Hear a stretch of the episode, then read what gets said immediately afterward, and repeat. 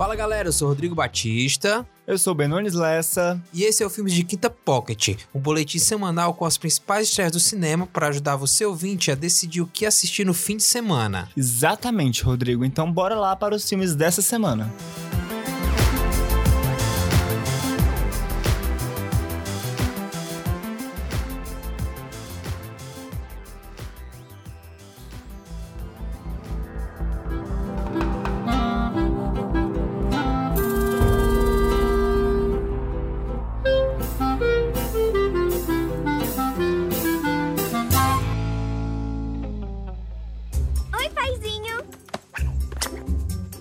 Vou pegar as minhas irmãs, tá legal? Ouviram isso? Tipo,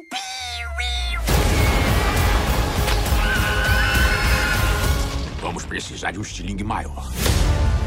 Red, descobrimos uma terceira ilha. Temos que botar nossas diferenças de lado e trabalhar juntos.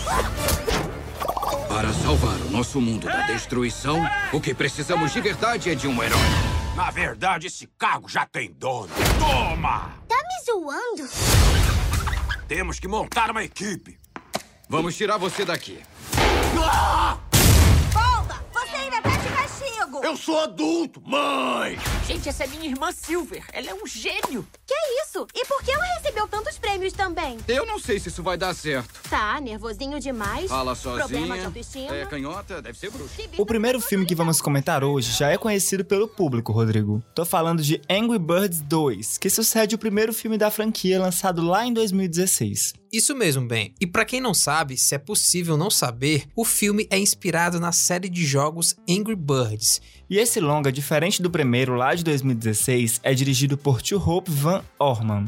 Ele dirigiu o desenho As Trapalhadas de Flapjack e também fez parte da equipe de Gravity Falls. Olha que massa, Ben. O filme chega ao Brasil com um super time de dubladores. Entre os principais nomes da dublagem nacional estão Fábio Pochá, Dani Calabresa e Marcelo Adnet.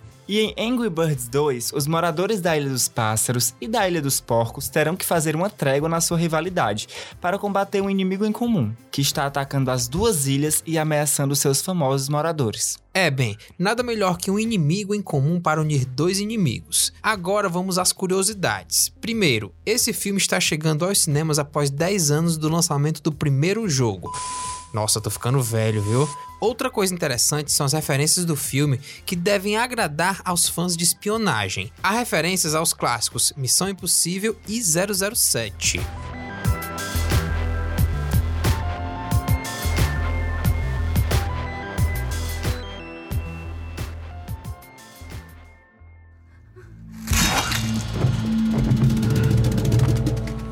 Foi bom pra você, meu amor?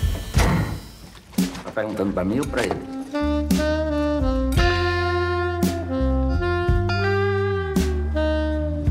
Você tá desempregada há quanto tempo? Coisa de dois, três meses. E você tem experiência como caseiro? Tenho sim, tenho sim, senhora.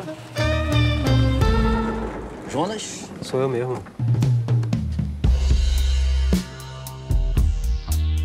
Otávio, meu amigo, eu lhe chamei aqui para tratar de um assunto delicado. Eu tenho uma forte suspeita que um dos nossos companheiros anda falando demais por aí. Posso contar com você?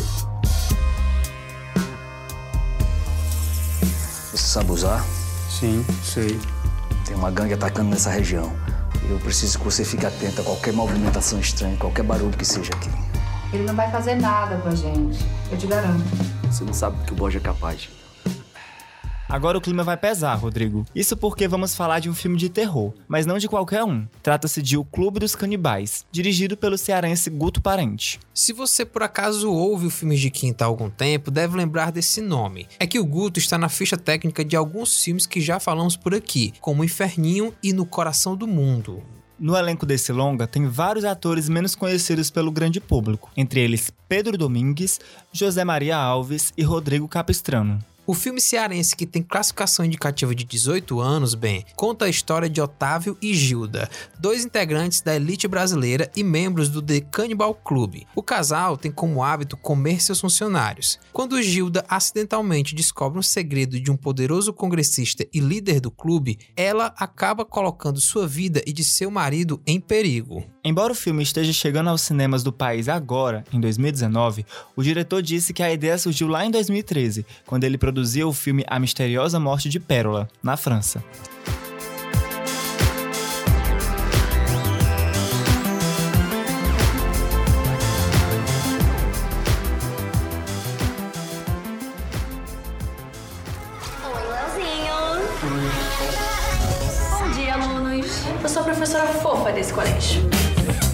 Fica vermelhinho quando soa. Quando sua, Júlia? Eu suo, tu suas, ele sua. O que importa é que eu acho muito fofo o menino de bochechinha vermelha.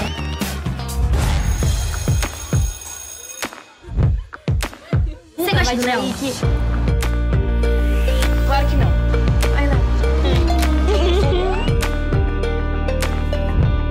Eu achei ele meio bobo até. Menino é bobo mesmo, Rosa. Aliás, menino é bobo e menina é chata. Vai se acostumando. Oi? Oi. Bem-vinda! Essa é a menina bonita que você me falou? Pai! E que minha mãe falou que todos os garotos são idiotas. Que foi? Tá tudo bem? As coisas às vezes fogem mesmo do nosso controle. A gente não tem o que fazer. Essa galera vai bagunçar muito nos stories. Vamos pra quem? Pro Léo? Óbvio! Agora a gente vai continuar no território nacional, mas o cenário vai mudar completamente. Ela Disse, Ele Disse é uma comédia romântica teen inspirada em um livro da Thalita Rebouças. Pois é, bem. E a direção desse longa fica por conta de Cláudia Castro, que já fez parte da equipe dos filmes Pode Crer e Tim Maia. E o elenco da trama tá repleto de rostos bem conhecidos. Maísa Silva, Maria Clara Gueiros e Fernanda Gentil são apenas alguns deles. A história do filme gira em torno de Rosa e Léo, dois adolescentes de 14 anos que acabaram de entrar em uma nova escola, onde precisam lidar com a difícil tarefa de fazer novos amigos. Mas enquanto Léo demonstra interesse em futebol, Rosa enfrenta problemas com Júlia, a garota mais popular do colégio. E se você nos escuta de Fortaleza, poderá assistir a esse filme em alguns dos principais cinemas da cidade. Isso mesmo, Ben. E olha que massa, a Cláudia Castro não hesitou ao representar a diversidade no filme adolescente, assim como a Thalita fez no livro. Ambos mostram um beijo entre dois casais homossexuais.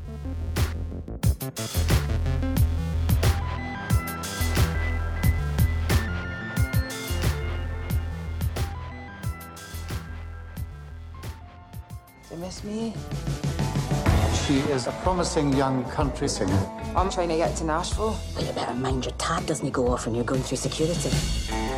She now works full time as a daily woman. Hey! I'm trying to be a country singer.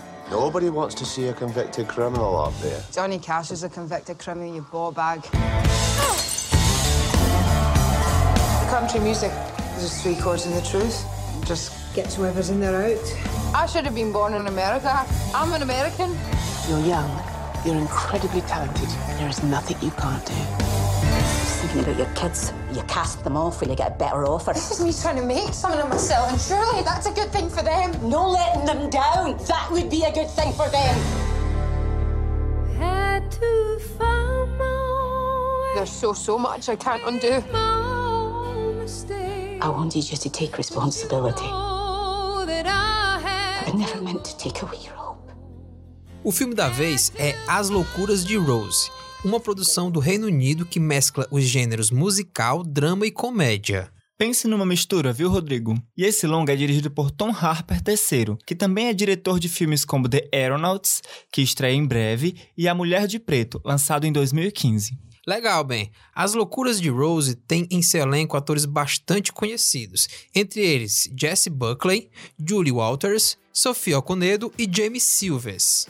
O longa conta a história de Rose, uma cantora de Glasgow, na Escócia, que sonha em se tornar uma estrela da música country nos Estados Unidos. Acabando de sair da prisão e mãe solteira de dois filhos, ela é forçada a encarar responsabilidades mais urgentes e arruma um emprego de diarista, mas acaba encontrando em seu caminho quem dê apoio para o seu sonho aparentemente louco. Antes de chegar aos cinemas do mundo, o filme foi exibido na mostra 24 Beats Per Second, no festival SXSW de 2019. Outro ponto bem interessante, Rodrigo, é que a irlandesa Jess Buckley, que interpreta a personagem principal do longa, além de atriz, é de fato uma cantora e tem um timbre privilegiadíssimo.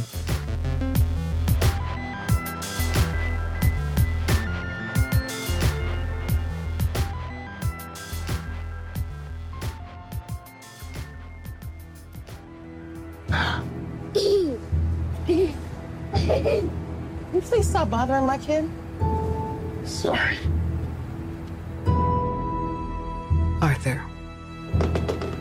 Have some bad news for you.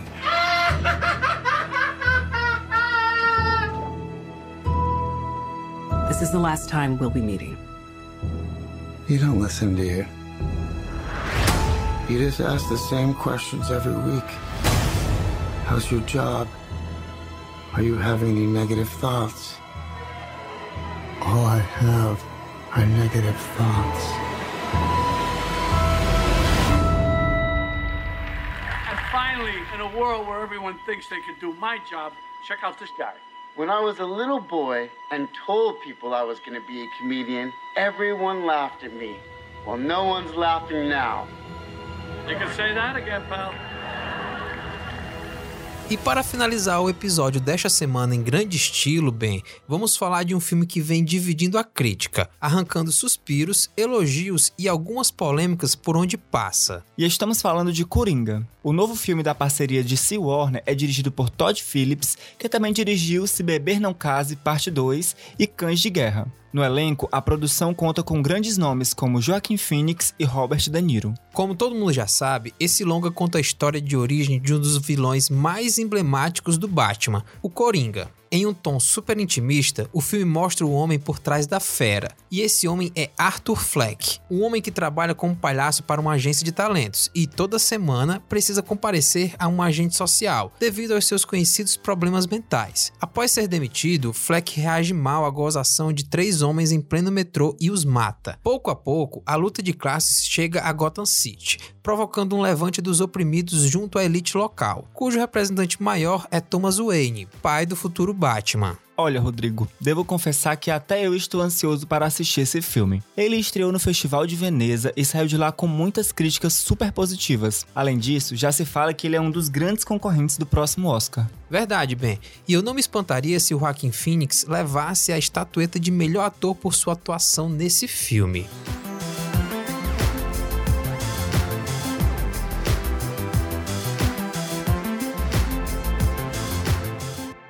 E aí, gostou das nossas dicas? Conseguiu decidir o que ver no cinema neste fim de semana?